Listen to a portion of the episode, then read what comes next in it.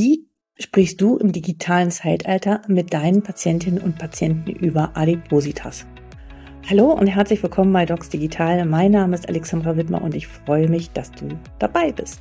Dieser Podcast ist für innovative Ärztinnen und Ärzte und Health-Tech-Unternehmen, die gemeinsam die digitale Transformation vorantreiben wollen und es auch machen.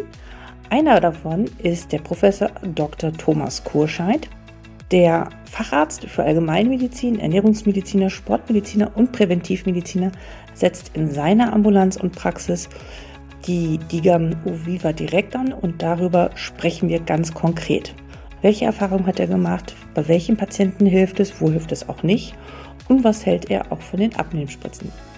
Du wirst merken, wir kommen aus verschiedenen Welten. Und wir haben an manchen Stellen durchaus kontrovers diskutiert. Das spürt man so. Und an anderen Stellen waren wir uns dann doch sehr einig. Auf alle Fälle eine sehr gelungene Folge, finde ich. Hör unbedingt rein. Ganz viel Spaß dabei. Hallo und herzlich willkommen bei Docs Digital. Mein Name ist Alexandra Wittmer und ich freue mich heute, Herrn Professor Kurscheid bei mir zu Gast zu haben. Schön, dass Sie da sind. Danke für die Einladung.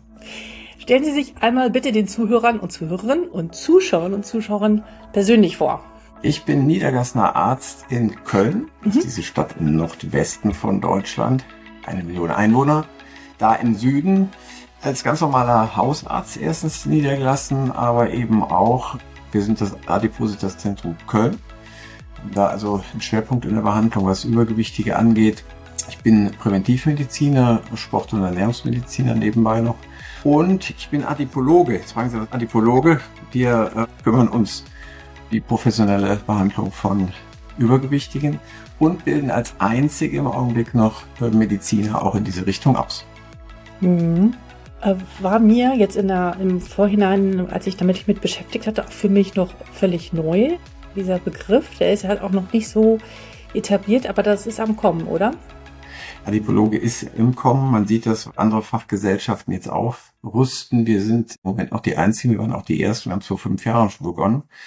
Jetzt fängt fangen verschiedene andere Fachgesellschaften an, das quasi zu kopieren. Ja. Was teilweise nicht so gut ist, weil die alles genauso übernehmen, da sind wir noch dran. Okay, äh, gut, das vertiefen wir jetzt erstmal nicht. Nee. Wir wollen jetzt heute darüber sprechen, wie kann natürlich auch oder wie können digitale Technologien bei Adipositas-Behandlung helfen. Und jeder, der meinen Podcast verfolgt, der weiß, dass ich da ein großer Fan bin, Technologie auch für die Gesundheit einzusetzen. Und da sind ja viele neue, innovative Dinge, die wir Ärztinnen und Ärzte, aber auch unsere Patienten erstmal lernen dürfen. Und sie nutzen aber auch digitale Gesundheitsanwendungen und zwar auch unter anderem die Diga Uviva Direkt. Und ich möchte heute mit Ihnen darüber sprechen, wie Sie die überhaupt anwenden oder auch nutzen, besonders gerade, wo jetzt diese ganz tollen vielen Abnehmspritzen auf den Markt kommen, die Aktien nach oben schnellen, ja, und ganz viele Menschen sagen, oh ja, das ist jetzt die schnelle Hilfe. Da bin ich sehr, sehr kritisch. Aber darüber möchte ich heute mit Ihnen sprechen. Also, wie, wie sind Sie überhaupt darauf die Idee gekommen, digitale Technologien, also eine einzusetzen bei der Behandlung von Adipositas? Also ich bin der Adipositas schon seit 20 Jahren zugewandt. Ich war früher am Institut für Gesundheitsökonomie bei Professor Lauterbach, wo ich jetzt erneut wieder bin und auch Vorlesungen gebe. Das war mir also immer schon eine Herzensangelegenheit, weil ich da festgestellt habe, dass Adipositas, also Übergewicht, die Mutter von ganz vielen Erkrankungen ist. Die Mutter von den Erkrankungen, die zum metabolischen Syndrom gehören, zum Wohlstandssyndrom. Blutdruck, Diabetes, Cholesterin geht hoch, Harnsäure geht hoch. Singulär behandelt, also mit Tabletten versucht, den Blutdruck runterzuknüppeln, mit anderen Tabletten versucht, den Blutzucker zu senken, noch anderen versucht, die Harnsäure zu senken, habe ich gesagt, wir müssen uns eigentlich mal dem Ursprung widmen. Und das ist nochmal das Übergewicht. Und wir haben damals die erste evidenzbasierte Leitlinie überhaupt in Deutschland zusammengeschrieben. Mhm. Die wandte sich sowohl an, an, an die Ärzte, die behandelnden Ärzte, die Spezialisten, als auch an die Patienten. Und damals war so ein bisschen die Einstellung, Adipositas, das ist selbst verursacht vom Patienten, da kann er auch selber gucken, eigentlich, wie er damit zurechtkommt. Das ist ja bis vor kurzem noch so gewesen, dass erst vor zweieinhalb Jahren beschlossen wurde, doch wir erkennen jetzt mal die mhm. Adipositas als chronische Erkrankung an. Aber seitdem bin ich da jedenfalls in diesem Thema drin. behandle Patienten. Jetzt gibt es da verschiedene Möglichkeiten, die zu behandeln. Und eine neue ist eben die Oviva Direct App als eine der möglichen Digas. Und unser Zugang war bislang eigentlich ein anderer. Der Zugang war, wir sehen die Patienten vor Ort hier. Das ist auch immer noch so, mhm. weil ich schon so lange in dem Thema bin. Ich habe es gerade kurz skizziert, kommen die automatisch zu uns und haben schon diese Motivation, mhm. ich will abnehmen. Herr Kurscheid, machen Sie was mit mir, ne? leiten mhm. Sie mich an und so weiter. Das heißt, ich muss die nicht erst noch lange überzeugen. Mhm. Die kommen schon hin und sagen, ich muss was tun. Das ist schon mal ein Riesenvorteil im Absolut. Vergleich zu vielen, ne, ich glaube, Niedergassen, die vielleicht mehr auf dem Land sind und bei einer zufälligen Untersuchung feststellen, ah, der hat einen Bluthochdruck, das könnte mit dem Übergewicht zusammenhängen. Aber das ist die zweite Schiene. Also erstens, die kommen motiviert. Aber es gibt doch viele, mit denen machen wir Check-up-Untersuchungen. Wir sind, mhm. das ist unser zweites Standbein. Wir haben sehr viele deutsche DAX-Unternehmen hier, Deutsche Bank, Metro, Ikea, Lanxess, wo wir das Management durchchecken, aber Individuen durchchecken. Und zwar nicht auf dem Niveau, einer, einer Kassen, eines Kassencheck-ups, der den Namen ja eigentlich kaum verdient, aber dazu vielleicht später noch mehr, sondern wir machen ausführliche Check-ups und dabei sehen wir natürlich eine Menge gesundheitlicher Baustellen. Und das können wir als Motivation nehmen, zu sagen, pass auf, wir haben gesehen, du hast einen Bluthochdruck, entweder in Ruhe oder unter Belastung. Du hast schon beginnenden Diabetes oder vielleicht auch nur eine Insulinresistenz, aber immerhin, da muss was getan werden. Dein Insulin wirkt nicht mehr richtig. Harnsäure ist vielleicht so und so weiter. Und das dann als Motivation zu nehmen, zu sagen, wir müssen was tun. Jetzt kommen wir dazu, was man dann tun kann.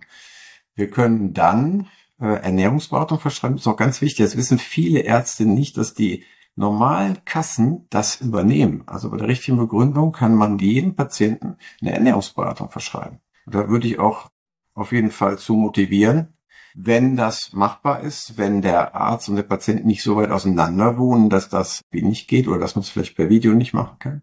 Wenn man es nicht machen kann, weil die Entfernung zum Beispiel so groß ist, dann ist diese Uviva-App als eine von vielen Digas eine gute Möglichkeit, das zu überbrücken. Und da sehe ich auch den Mehrwert dieser App, dass man sagt, wir haben jetzt die Möglichkeit, ich kriege zum Beispiel viele Patienten, die kommen von zwei, drei Stunden Entfernung hier, die können nicht jedes Mal zur Ernährungsberatung kommen. Die können vor allen Dingen auch nicht, und das sind unsere anderen Kurse, unsere Einjahreskurse machen, die laufen über ein Jahr. Jede, wir treffen uns einmal die Woche mit denen dann für dreieinhalb Stunden mit der Psychotherapeutin, mit dem Sportwissenschaftler und so weiter, die können nicht einmal die Woche zweieinhalb, drei Stunden. Das geht auf die Dauer schief. Und für die Patienten ist natürlich auch die Uviva-App richtig, richtig gut. Also Sie machen sozusagen eine Kombination aus Live mit, mit der, der, digitalen Anwendung und besonders für Patientinnen und Patienten, die weiter weg wohnen oder in Regionen wohnen, wo das überhaupt nicht äh, verfügbar ist, ist die Reflexion und diese Möglichkeit der Ernährungsbeobachtung und des Selbstmanagement und des Monitorings mit der App besser. Wenn Sie also Sie haben ja, man muss ja schon sagen, Sie haben eine sehr hochspezifische Gruppe. Wenn Sie sagen, die kommen schon von sich aus, dann sind die Leute, haben schon ein anderes Motivationsniveau, als wenn ich jetzt zum Beispiel in meiner psychiatrisch-neurologischen Ambulanz, ich spreche auch sehr über Übergewicht, natürlich auch bedingt häufig bei, als Nebenwirkung von bestimmten Medikamenten, aber auch natürlich ist es eine hohe Komorbidität zu Depressionen, die, ich weiß jetzt nicht die Zahlen, aber die sind einfach da. Die sind natürlich auf einem ganz anderen Niveau angesiedelt und die haben noch nicht so ein Bewusstsein als wie die Patienten, die zu ihnen kommen. Wie ist das denn? Sind die Leute dann, wenn sie dann hören, die haben den Checkup bei ihnen gemacht und dann bekommen sie eine, eine digitale Anwendung, ein Programm verschrieben. Sagen die da erstmal ja oder warten die dann alle eher, sie kriegen ein Magenband oder sie kriegen eine Spritze? Also ist die Erwartungshaltung eher so? Was ist so Ihre Erfahrung? Ähm, das ist völlig unterschiedlich. Es gibt natürlich die digital sehr zugewandten Patienten, die jüngeren Patienten, die sagen, oh, App, ja, das, das finde ich ganz gut, da, ne, da kenne ich mich mit aus, mein Smartphone und so weiter. Es gibt natürlich auch tatsächlich 80-jährige Übergewichtige, die sagen, ja, bleiben Sie mir weg damit, ich habe äh, mit, mit digital nichts zu tun. Ja, die sitzen lieber mit einer Ernährungsassistentin zusammen und, und besprechen die Dinge daneben. Das muss man so ein bisschen raushören. Und es gibt auch Leute, die sagen, selbst das ist mir einfach zu wenig mit der Diätassistentin. Ich muss an mein emotionales Essen, ich muss an mein Verhalten ran. Das heißt, da haben wir dann verschiedene Kurse laufen, ich habe es eben schon erwähnt, die dann über ein Jahr gehen, wo wir bei 60 Prozent der Sitzungen immer eine Psychotherapeutin an Bord haben, die eben die Themen wie emotionales Essen, Essen aus Lust, Frust, Stress, Langeweile thematisiert, wie gehe ich mit Einladungen und um, wie gehe ich mit Rückfällen um. Weil der Patient muss ja eigentlich verstehen, die meisten wissen, irgendwo haben sie schon mal gehört, Gemüse ist gesünder als Kohlenhydrate oder zu viel Schweinefleisch. Aber sie setzen es nicht um. Die müssen für sich verstehen, warum esse ich überhaupt in bestimmten Situationen. Und das geht nur mit der Psychotherapeutin. Das ist natürlich eine aufwendige Therapie, eine sehr segensreiche und eine teure Therapie, weil die Damen oder Herrschaften kosten natürlich viel Geld. Deswegen sind die Kurse jetzt nicht ganz billig, kosten zum Beispiel 200 Euro medizinische Kosten pro Monat, das über ein Jahr. Wir kriegen aber immer mehr Kassen dazu, sich darum zu beteiligen. Mhm. Okay, es ist jetzt natürlich sehr lokal und in Köln möglich. Genau. Aber natürlich nicht in ganz Deutschland. Wo ich arbeite, in Niedersachsen auf dem Land, da gibt's weit und breit solche Geschichten überhaupt nicht. Es gibt keine Therapeuten und Psychotherapeuten und welche, die mit dem Fokus Essen oder Essstörungen, die ich händeringend suche, gibt's natürlich auch nicht. Deswegen finde ich, muss ich sagen, also wenn ich mir so manche Anwendungen angucke, freue ich mich darüber, dass es diese Möglichkeiten gibt, zumal die auch sehr einfach verständlich ist. Und ich finde es wichtig, erstmal so ein gewisses Bewusstsein für seine Ernährung zu schaffen. Und das finde ich funktioniert da sehr gut, weil die Leute ihr Essen einfach fotografieren können. Und ich finde ja. das alleine schon, das muss man sich auch mal trauen, ne? weil man Mist isst, hat man nicht so große Lust, das zu fotografieren, sicherlich, mhm. führt aber schon zu einer Verhaltensänderung. Also bestimmte unbewusste Bewältigungsstrategien, besonders was das emotionale Essen angeht, ins Bewusstsein zu holen, finde ich sehr gut. Und wenn ja. ich dann ankreuze, ah, äh, sehe, ich habe da zwei Chipstüten und meine Stimmung war schlecht, dann kann ich sozusagen einen Zusammenhang zwischen den beiden Dingen herstellen und ich finde immer, dass Dinge ins Bewusstsein holen, ist erstmal der erste Schritt. Das heißt noch nicht, dass wir sie verändern können. Aber wenn wir da schon ein bisschen anticken können in den Menschen und da, dass sie darüber nachdenken, auf jeden Fall. da bin ich ganz bei Ihnen. Dieses finde ich wichtig. Ja, ist das A und O. Also ich, ich sage immer meinen Patienten, ich sage Ihnen jetzt den wichtigsten Satz beim Abnehmen überhaupt. Nehmen Sie das Essen wieder wichtig und konzentrieren sich drauf kein mhm. Smartphone, mhm. keine Ablenkung, keine offene Excel-Tabelle, kein Spielfilm. Sie essen. Punkt. Sie mhm. essen, konzentrieren sich drauf. Sie legen auch Messer und Gabel mal wieder weg. Sie kauen 20 Mal, dann es wieder Messer und Gabel nehmen. Das ist das Problem, dass wir heute sowas von abgelenkt sind. Es ist ja so, wir können keine zwei Spielfilme gleichzeitig angucken, wir können uns keine zwei Podcasts gleichzeitig anhören und so weiter. Genauso kann ich nicht einen total spannenden Film mir angucken und dabei noch hochkonzentriert essen. Das geht einfach am Gehirn vorbei. Wir sind nicht multitaskingfähig für bewusste Prozesse. Wir können spazieren gehen und Kaugummi kauen, das kriegt unser Hirn super hin, aber zwei Vorträge gleichzeitig hören eben nicht und essen und Vortrag geht auch nicht. Ja, und das, deswegen ist das so wichtig mit der App, dass die schon mal die Patienten ranführt und sagt, hier bewusst, ne, guck mal, das ist du gerade, das hat die und die Zusammensetzung, finde ich sehr wichtig, jawohl. Ja.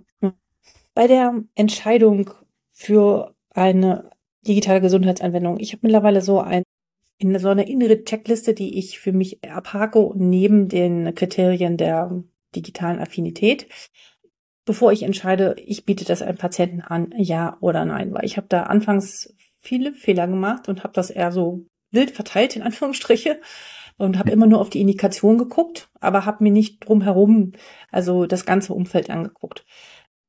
Haben Sie auch solche Kriterien oder haben Sie mittlerweile festgestellt, wo passt es mehr oder wo passt es weniger? Woran machen Sie das fest? Das war, es ist ja meistens von uns ein Bauchgefühl, aber ich habe versucht, dieses Bauchgefühl mal so in Kategorien zu packen. ja. Ja, es gibt verschiedene Sachen, die man berücksichtigen muss. Wenn ich merke, dass der Patient, sagen wir, seit 25 Jahren übergewichtig ist, dann sage ich, mhm. der wohnt auch noch in der Nähe, dann hat er so ein gravierendes Problem, dann braucht er auch gravierende Hilfe. Also richtig, okay. richtig intensiv. Wenn der sagt, wenn Sie mal Kuscher, ja, im letzten Jahr habe ich 10 Kilo zugenommen, die will ich loswerden, sage ich, okay, wenn er die Rest, die 30 Jahre vorher das richtig gemacht hat, dann reicht vielleicht ein kleines Nudging, sagen wir mal. Dann reicht, ah, okay. dann geht das auch mit Viva App ganz gut oder nur eine Ernährungsberatung und so weiter. Aber je länger und je gravierender das Problem ist, desto intensiver muss die Therapie sein. Danach mache ich das so ein bisschen fest, ja. Okay, also die Anzahl, also die, die Chronifizierung vorab, je chronifizierter, mhm. desto mehr äh, persönlicher Kontakt, je weniger und je mehr Begleiterkrankungen auch, ne, das mhm. spielt auch ja, genau. Rolle, weil der muss ja dann parallel noch ärztlich sowieso betreut werden. Und wenn er dann auch sagt, ich würde sie auch gerne als Hausarzt nehmen und so weiter, dann ist der Herz willkommen. Dann, wir fahren jetzt nicht so, dass wir alle Schienen gleichzeitig machen. Also, dass der bei uns Kurse macht, wo er engmaschig betreut wird und dann auch die Oviva-App hat und so weiter. Das wäre vielleicht ein bisschen ah, okay. over the top, aber mhm. ähm, nicht, gleichzeitig verschiedene Sachen. Ne? Mhm. Okay, also wenn es live möglich ist, dann live lieber, wenn es in ja. der Nähe ist und wenn es halt nicht möglich ist, dann die digitale Lösung. Ja. Für uns ist ja so, wir, wir sind mehr oder weniger Spezialisten, aber ich, ich verstehe voll und ganz, und da ist es natürlich ein super Programm, wenn der Landarzt da ist und sagt, Mensch, Meier, ne, die Patienten sind weit, weit weg und die können auch nicht ständig kommen, da ist diese Oviva-App natürlich ein echter Zugewinn, weil man eben diese Entfernung nicht immer machen muss und trotzdem eine gute Beratung hat. Mhm. Wie ist das für Sie momentan?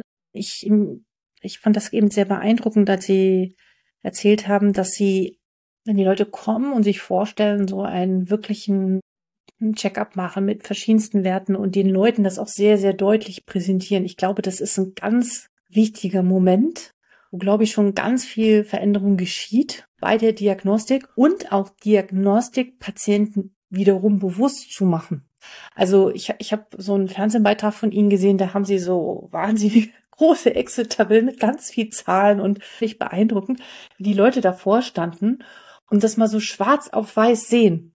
Ja. Das ist, glaube ich, also ich glaube schon, da ist ich weiß nicht sagen, das ist schon die Hälfte der Therapie, aber, aber das ist wirklich mhm. ein ganz wesentlicher Punkt, Diagnostik und Ergebnisse bewusst zu machen.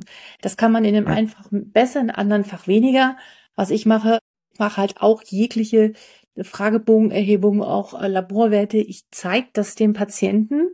Ja, und rede nicht nur mit denen drüber, sondern ich sag, also teilweise sage ich so, jetzt fotografieren Sie bitte das ab, weil Sie jetzt diesen Befund noch nicht haben oder ich kopiere denen das und gebe denen das mit und marker das den an, weil das, das bleibt hängen. Das ist der eine Punkt. Und der andere ist dann aber auch, es ist ja spannend zu sehen, wie ist denn der Verlauf in der Anwendung dann, in der DIA. Gucken Sie sich das dann an mit den Patienten. Also das heißt, nehmen wir mal an, Sie haben jemanden, der weiter weg wohnt und der kommt dann wieder und Sie haben die DIGA verschrieben. Gucken Sie sich das an, wie der sich entwickelt hat. Also ich gucke dann immer in die Handys der Patienten, weil es momentan noch nicht anders geht. Ich hoffe, das wird sich ändern. Wie machen Sie das? Bevor es die Digas gab, da gab es ja schon eine ganze Menge Tracker und also vom Schrittzähler bis zur Blutdruckmessung ja. und so weiter. Und das wurde irgendwann so viel, weil die Patienten haben mich zu bombardiert mit diesen Daten. Schauen Sie mal, wie viele Schritte ich gemacht habe. Und wir haben jetzt über 20.000 Patienten, da können Sie sich mein E-Mail-Postfach vorstellen, dass es irgendwann nicht mehr geht. Und jeder will natürlich eine ganz persönliche Würdigung haben, dass er seine 10.000 Schritte geschafft hat oder die 8.500 und dass dann noch 1.500 fehlen und so weiter irgendwann echt schwierig. Aber klar, die Patienten haben ein Mitteilungsbedürfnis und zeigen mir das dann auch stolz, mehr oder weniger in der App. Pass auf hier, das habe ich so geschafft. Das ist klar. Ich stelle vor allen Dingen fest, Männer sind ja so Zahlen, Daten, Fakten-Typen. Also Frauen kommen ja. mir hin und sagen, ich muss was tun, ich weiß es auch, aber wenn ich Männern, die haben dann nochmal so, ach ja, kleine Bäuchlein ist ja nicht so wild. Also dann so Tofis auch, ne? Es geht, wir reden jetzt hier nicht nur über Übergewichtige, wir reden ja auch über Schlanke, die vielleicht im Bauchbereich zu viel Fett haben, sogenannte Tofis. Das steht für Thin from the outside, Fat from the inside. Die sind teilweise gefährdeter als jemand Übergewichtige. Mhm. Wenn man im Bauch 10 Kilo zu viel Fett hat und keinen Sport macht, dann lebt man wesentlich ungesünder als jemand, der eben 10 Kilo hat aber oder 20 Kilo sogar Übergewicht hat und sich dabei bewegt weil diese Bewegung das eben mhm. neutralisiert. Also Männer sind so Zahlen, Daten, Faktentypen, die kriege ich damit dann nochmal überzeugt. Frauen brauchen das nicht unbedingt so, aber auch gerne. Also das ist schon ganz gut, denen das zu präsentieren, um sie dann zu überzeugen zu einer Notwendigkeit der Therapie. Mm, okay, würden Sie sich äh, diese ich stimme Ihnen zu, wir können irgendwann nicht mehr von uns, von jedem Patienten jeden einzelnen Datenpunkt angucken. Ne? Da hoffe ich ja auch auf Lösungen, die, wo die KI uns unterstützen kann, wo es Zusammenfassungen ja. gibt, wo wir eventuell vielleicht auch mal Entscheidungshilfen bekommen oder überhaupt erstmal so zusammenfassende Berichte, weil wir ja das durchaus auch für weitere Therapieentscheidungen nutzen können.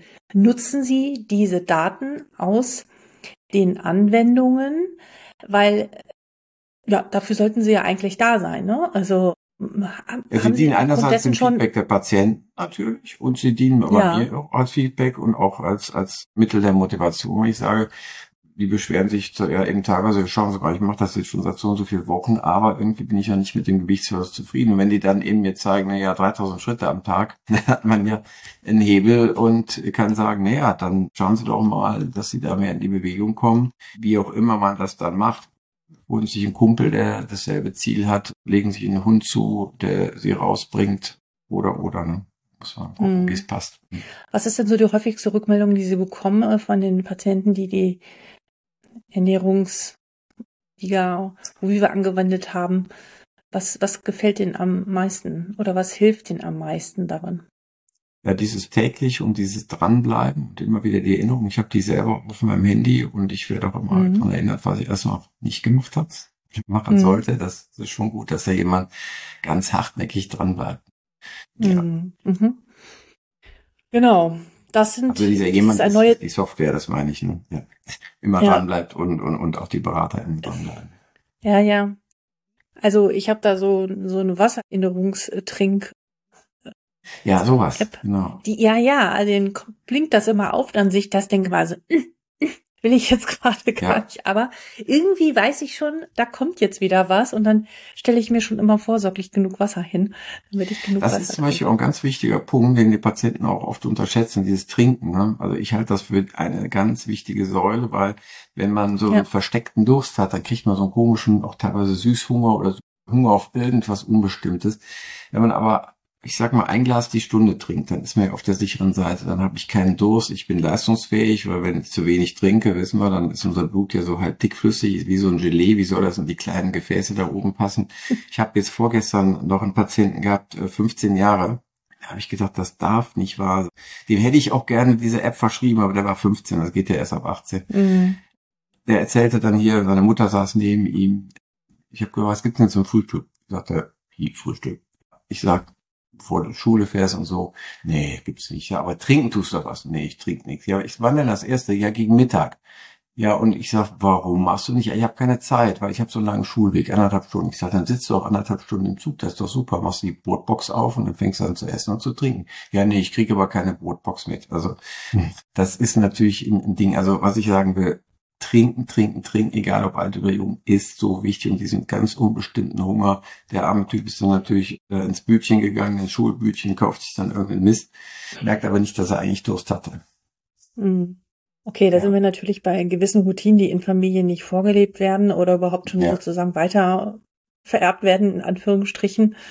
Woher soll das auch können und wissen, wenn er, er da nichts Eben. Äh, präsentiert kommt? Ne? Da muss man ja eigentlich noch bei den Eltern ansetzen.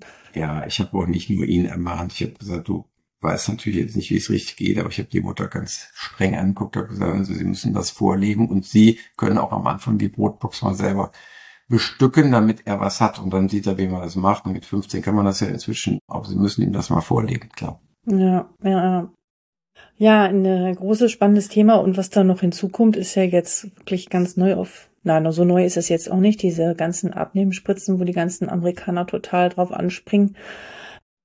Die Aktienwerte immer höher werden und auch ja. die Nachfrage groß ist. Wie viele Patienten und Patientinnen kommen denn zu Ihnen in die Praxis, die sagen, Herr Professor Kurscheid, verschreiben Sie mir das jetzt? Es hilft alles nichts.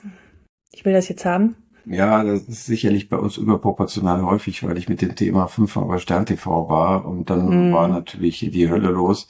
Wir haben da einen Vergleich gemacht zwischen einer ganz normalen Diät, die habe ich also für Stern TV kurz entwickelt, die sogenannte ABC-Diät, die ist aber für jeden wichtig, weil A steht für keine Ablenkung, wir das Thema eben wirklich aufs Essen konzentrieren. B, Bewegung und C, keine Kohlenhydrate, Carbohydrates. Wenn man das schon mal berücksichtigt, dann, dann hat man eben zwei Gruppen. Die eine hat eine Abnehmspritze genommen und die andere hat eben sich an ABC gewandt. Und da kam raus, dass das ist halt nicht so einfach mit der Abnehmspritze auch. Ne? Man hat Nebenwirkungen, man hat Übelkeit, Aufstoß, man hat Stuhlveränderungen und, und, und. viele sagen dann irgendwann schon nach ein paar Tagen, ich bin so genervt, ich habe keine Lust darauf. Und wenn sie dann auch noch hören, dass man das wahrscheinlich lebenslang nehmen muss, wenn man das Verhalten nicht irgendwie schafft, wirklich zu ändern und dann auch noch das selber bezahlen muss, dann, dann sind viele wieder draußen. Also am Anfang ist das gut. Da denken die Leute, boah, das ist der Game Changer. Das kann er auch sein, muss man ganz klar sagen. Aber wenn die Nebenwirkungen eben so stark sind, dass man es individuell nicht, nicht aushalten kann und will, dann, dann, dann eben nicht. Dann wirklich Klassiker. Aber man muss immer sagen, Abnehmspritzer heißt, da steht auch in den Leitlinien drin, man muss vorher ein wirkliches Ernährungsprogramm durchlaufen haben, damit man überhaupt was ändert. Weil einfach nur spritzen bringt halt nichts, weil wenn ich dann aufhöre und habe nichts dazugelernt, dann, dann bringt's halt nichts und, und dann würde ich wieder zunehmen im Sinne des Jojo-Effekts. Deswegen ist dieses Programm vorher ganz wichtig, mindestens Ernährungsprogramm, am besten noch mit Verhaltenstherapie. Dann kann man das mit der Spritze mal versuchen. Wir machen so, wir machen eben unsere Kurse und wenn das dann nach einem Jahr oder nach zwei schief geht und der hat alle Theorie verstanden dieser Welt. Aber es geht nun mal nicht. Er hält das Gewicht nicht. Dann geben wir auch die Abnehmspritze, dass er das dann hält. Aber Und, man braucht äh, auch gar nicht die maximale Dosierung, sondern man, man kommt mhm. mit wenig aus. Ja, das ist immer noch eine Eigenleistung, ne? Das ist eine Eigenleistung, ja. außer ja. derjenige hat einen Diabetes gleichzeitig. Mhm. Ja. Dann wird es bezahlt. Dann heißt ja. das Präparat eben auch Ozempic und nicht Vegovi. Ja, ich habe da eine ganz klare Meinung zu, dass man bei bestimmten Dingen, auch bei dem Schlafen, ne, ich habe das vorhin ja schon gesagt, ich finde, man darf keine Schlafmedikation bekommen, ohne dass man vorher eine digitale Gesundheitsanwendung gemacht hat, Schlafhygiene gelernt hat, viel Psychoedukation oder Edukation zu der Schlafproblematik bekommen hat. Und das Gleiche sehe ich auch zum Thema Ernährung und Übergewicht, so dass ich sage Digital First vor Medikation weil es doch immer ein Zutun des Patienten braucht. Da hilft die Spritze, die beste Spritze der Welt nicht, wenn derjenige sein Verhalten nicht verändert. Wobei ich mir durchaus in manchen Vorstellen vorstellen kann, dass die Kombination aus dieser, dieser Spritze mit einem Programm vielleicht so eine Art Anstoßmotivation ist, wo es dann automatisch oder von selbst läuft. Haben Sie das auch schon erlebt? Also, dass es sozusagen erstmal so ein, so ein Beschleuniger braucht und dann, dass dadurch dann auch wirklich Verhaltensveränderungen möglich werden. Also vielleicht kann das ja so auch so ein Wegbereiter sein, weiß ich nicht. Ja, das glaube ich. Also man, man, muss auf jeden Fall vorher oder spätestens währenddessen eben die Theorie reinbringen, damit, wenn man das dann mal auslässt, also Auslassversuche würde ich immer empfehlen mit der Spritze nach einem Jahr oder nach zwei, dass man sagt, ich guck mal, wie es ohne geht, dass man dann guckt, hat sich im Verhalten und wahrscheinlich epigenetisch was geändert. Wenn ich das lang genug mache mit der Spritze, ist es ja so, dass andere Gene scharf an- und abgeschaltet werden. Also die Gene werden sich mhm. nicht verändern. Dieses An- und Abschalten macht, spielt, glaube ich, eine, eine, große Rolle. Genauso wie eben eine Rolle spielt, wenn ich als Jugendlicher bis zum 18. Lebensjahr übergewichtig bin, dann habe ich eine Chance von 80 Prozent als Erwachsener auch übergewichtig zu sein. Warum ist das so? Weil die Gene sich an- und abgeschaltet haben in die Richtung Übergewicht. Und wenn ich das jetzt lang genug mit dieser Spritze konterkariere und sage, ich bin jetzt wieder schlank und ich schalte diese Gene wieder um, dann glaube ich, tut sich auch im epigenetischen Bereich eine ganze Menge. Also durchaus kann man auch Medikation mit Technologie und der DIGA und der mhm. Lebensstiländerung oder sollte man sogar kombinieren, oder? Ich finde, wir sollten immer mehr dahin kommen, Dinge zu kombinieren. Genau, also eine mögliche Kombination wäre eben als, ne, ich hatte gesagt, also Ernährungsberatung lässt sich verschreiben, dass man damit vielleicht intensiv anfängt. Dann nimmt man die Oviva-App, um sich begleiten zu lassen und kann das Ganze eben auch begleiten dann mit zum Beispiel einer Abnehmspritze. Das wäre ein mögliches Szenario. Was würden Sie denn jetzt so niedergelassenen Kolleginnen und Kollegen draußen empfehlen, die jetzt nicht da so spezialisiert sind? Wie können Sie die digitale Adipositas-Therapie gut in ihre Praxis integrieren, weil es gibt ja immer noch viele Fragezeichen in, auf unterschiedlichsten Ebenen. Was würden Sie da denjenigen raten? Ich würde raten, es einfach mal auszuprobieren, die ersten mhm. zwei, drei, vier motivierten Patienten zu sagen, pass auf, ich verschreibe das mal, guckt euch das mal an, bringt euch das was, immer wieder Feedback-Schleifen einzubauen, was finden die gut, was finden die schlecht, wo kann man es vielleicht auch verbessern, das kann man ja auch der Firma zurückmelden. dann gucken, wie sie damit zurechtkommen. Wenn sie damit nicht zurechtkommen, muss man die nächste Stufe zünden. Das kann eben eine Abnehmspritze sein, das können intensivere Kurse sein, das kann auch nochmal zwei, drei intensive Arztgespräche sein. Das muss man dann steuern. Ja, vielen Dank erstmal so weit dazu. Sie ja. haben mir am Anfang noch erzählt, dass Sie gerade in China waren. Ja. Das finde ich sehr spannend. Dort waren Sie auch beruflich unterwegs. Und was ist denn so auf dem Gesundheitsmarkt in China los? Ja, der Gesundheitsmarkt, also ich war tatsächlich nicht als Privatmann da, sondern wir haben da ein Projekt, da geht es um eine App zur Wundversorgung. Äh, viel genauer kann ich das jetzt nicht beschreiben, aber was ich da eben feststelle, ist diese unglaubliche politische Unterstützung. Das hätte ich nicht gedacht. Wir waren zum Beispiel in Hongzhou, das ist ein kleines Städtchen von 17 Millionen Einwohnern, was hier gar nicht vielleicht so bekannt ist. Liegt in der Nähe, sag ich mal, von Shanghai. Shanghai hat 25 Millionen, Chinas größte Stadt. Da fährt man dann mit dem Hochgeschwindigkeitszug eine Stunde nach Hangzhou rüber und da gibt's einen riesen Stadtteil, der nur für Start-ups gebaut worden ist. Und die werden da nicht alleine gelassen, die werden von der Regierung tatsächlich massiv unterstützt. Also ich hatte selber das Vergnügen dann mit der Verwaltungsdame damals zusammenzutreffen, die sich dann das Projekt nochmals angehört hat. Die kannte das schon, aber wollte mich auch kennenlernen und ich habe dann auch gefragt, ist das eigentlich ein Nachteil? Ich meine, es ist ja chinesisches Geld und so weiter. Wenn ich als Ausländer hier mit dabei bin, sagt sie, nee, nee, ganz im Gegenteil, das wollen wir. Das ist gut so. Mhm. Und man wird da wirklich an die Hand genommen oder die jungen Unternehmen werden an die Hand genommen. Die kriegen Offices, die kriegen Räume, die werden, die Räume werden bis zu fünf Jahre bei medizinischen Projekten vom Staat getragen, so mit 70, 80 Prozent unterstützt. Und so eine Unterstützung in der Art und Weise kenne ich hier in, in Deutschland nicht. Und ich glaube, das wäre ganz gut, wenn wir mal überlegen, ob wir nicht neue Technologien hier ein bisschen besser unterstützen, weil äh, die Welt wartet nicht auf uns hier. Ja, definitiv nicht. Und ja, ein Thema, was mir auch sehr am Herzen liegt und was mich interessiert ist, dort in diesem Städtchen oder die, die da sind und neue innovative Themen ja entwickeln und auch wirklich umsetzen aus dem Gesundheitssektor, sind dort Ärztinnen und Ärzte beteiligt, weil ich ja. habe hier das, mhm. den Eindruck, dass, also es werden langsam immer mehr und ich versuche immer auch ganz viele hier einzuladen, dass das immer noch so zwei Welten sind. Ne? Entweder du bist vorne in der Versorgung und da hast du auch zu sein.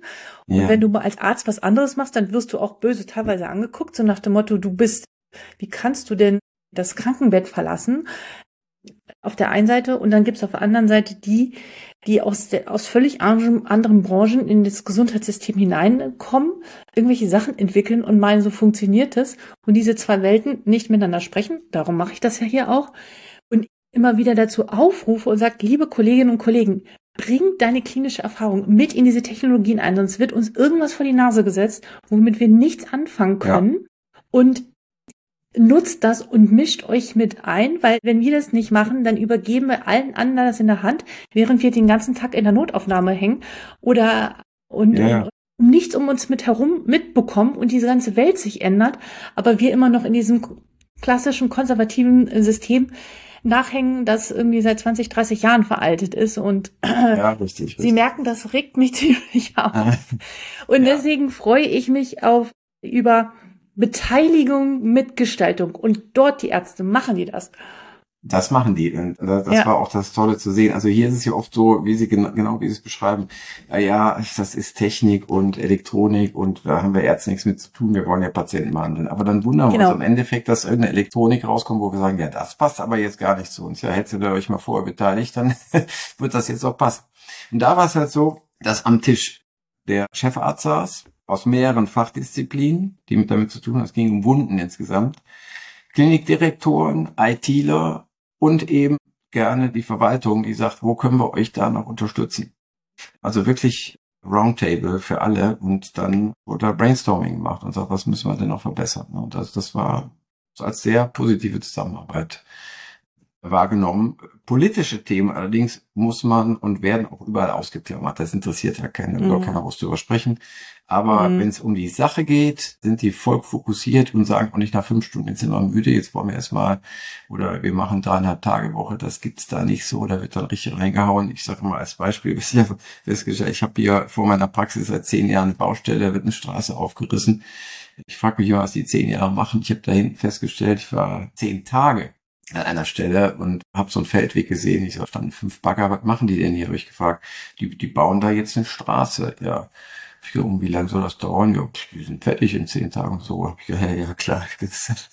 Und dann gucke ich tatsächlich zehn Tage später, vierspurige Straße, rechts und links Leitplanke, das Ding war fertig. Ja.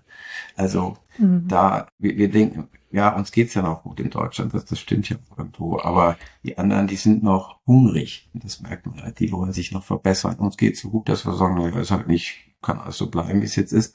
Aber also, viele, viele andere Länder sind hungrig, nicht nur wissenshungrig, sondern die wollen auch sowas erreichen, auch finanziell natürlich klar sich besser stellen. Mhm. Ja, spannend.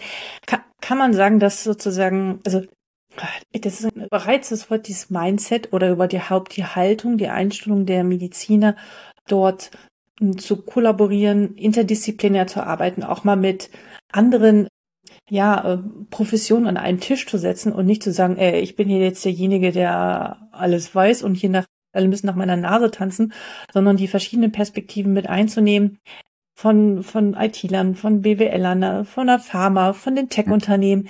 Ist es da anders? Sind die da, laden die sich alle gegenseitig mehr ein? Oder ist das auch ich, noch so, ja, wir geben hier den Ton an? Gar nicht. Also ich hatte den Eindruck, dass das so ganz ohne Hierarchie äh, geht.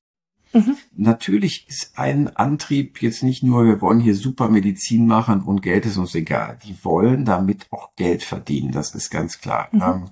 Das ist aber auch ein Motiv, was im Grunde genommen viele ja umtreibt und was auch nicht zu verurteilen ist. Das ist schon ein Motivator und den habe ich da auch festgestellt. Aber diese Hierarchien und wir sind jetzt hier die Ärzte und jetzt hört mal genau zu, was wir sagen. Nö, die wollten auch vom ITler genau wissen, wie kannst du das denn gut umsetzen, dass das auch usable ist und, und nicht irgendwas Abgehobenes ist, was dann schwierig ist.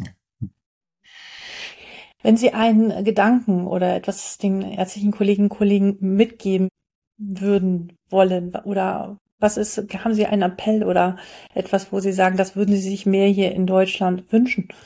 Ja, bleibt neugierig und sperrt euch nicht gegen die Zukunft. Es bringt sowieso nichts werden einfach überholt. Es interessiert keinen anderen, was wir hier, Datenschutz gut und schön, muss ich sagen, aber was hier teilweise an Datenschutz gemacht wird, das verhindert den Fortschritt. Und mhm. da müssen wir echt mal ernsthaft drüber nachdenken, ob das der richtige Weg ist, weil weder China noch Indien noch sonstige Länder, na, das, das wird sicherlich da etwas vernachlässigt, aber dieser, wir machen neu und sieht es auch in den USA, ja, der ist auch nicht ganz so streng im Datenschutz, aber dieser Datenschutz, glaube ich, ist ein, ein Hemmnis für, für Fortschritt, ist ein Hemmnis auch für die Verbesserung der Patientenversorgung. Das dürfen wir so nicht zulassen. Vielen Dank, kann ich nur so unterstreichen. Weil wenn wir das, ja gut, ich will das Thema jetzt nicht auch nochmal öffnen. Zum Schluss, ähm, da könnten wir auch wieder ewig drüber reden. Ähm, eine Frage, die nicht vorab die wir noch nicht besprochen haben, aber die ich immer gerne stelle, ist, gibt es ein Buch, was Sie in Ihrem Leben sehr inspiriert hat, das Sie gerne mit uns teilen möchten? Also es kann ein Roman sein, ein oder ein Fachbuch, wo Sie sagen, nachdem ich das gelesen hatte, da blieb das hängen. Und das ja, hat mich beeindruckt. Das, das gab es. Das ist schon ein bisschen länger. Es gibt, gibt viele, viele, viele, die mich interessieren. Also ähm, ich, ich war sehr fasziniert. Im Le ich hatte Leistungskurs Philosophie ich mhm. bin ein großer Freund von Kant, den habe ich auch kurz und quer gelesen. Und ich war auch ein sehr großer Anhänger des Büchleins Siddhartha. Das ist schön, ja, ja. habe ich auch gelesen, ja. Okay, ja. ja, vielen Dank für die äh, für das Teilen dieses Buches. Vielen Dank für Ihre Einblicke in Ihre Welt. Ich finde es unheimlich faszinierend, als ich mich mit ihrer Biografie beschäftigt habe, dachte ich so, mein Gott, was hat er alles gemacht und wie vielseitig ist das? Ich kann mich da sehr gut drin wiederfinden, weil ich finde es auch schön und so sehe ich sie auch als Brückenbauer zwischen den Welten, weil sie auch außerhalb der klassischen Medizinbubble unterwegs sind und äh, sich andere Dinge angucken, für andere Dinge interessieren und neugierig sind und ja über den Tellerrand schauen, sehr lange schon und zu einer ich Zeit. Zumindest, ja. ja, auch schon zu einer Zeit gesehen. Sie waren eigentlich 1996 der erste Studiengang mit Public Health oder hatte ich, glaube ich, gelesen, ähm, wo, glaube ich, viele das noch so gar nicht auf dem Schirm hatten. Das finde ich sehr beeindruckend. Zukunft nachkommen und auch verstehen, dass es nicht nur die eine oder die andere Welt gibt, sondern dass wir einfach viel vernetzter und interdisziplinärer auch als Mediziner denken dürfen, um ja zu bleiben und die Zukunft mitzugestalten. Vielen Dank für Ihre Zeit. Vielen Dank für die Einladung und Ihnen weiterhin viel Erfolg mit dem Podcast. Danke. Vielen Dank für deine Zeit und dein Interesse an diesem Thema. Hast du schon Erfahrung mit der DIGA wie wir direkt gesammelt? Ja, nein, was ist deine Erfahrung? Ich würde mich sehr freuen, wenn du mir schreibst unter info@docsdigital.de. Wenn du genauere Informationen zu allen Inhalten dieser Folge haben möchtest, schau gerne in die Shownotes, da sind alle Themen weiter verlinkt. Immer du auch bist, ich wünsche dir auf alle Fälle eine gute Zeit und ich würde mich freuen, wenn du diesen Podcast mit Kolleginnen und Kollegen weiterhin teilst, damit noch mehr von diesen neuen Technologien erfahren und erste Kontakte damit sammeln, erste Erfahrungen sammeln. Vielen Dank und bis bald.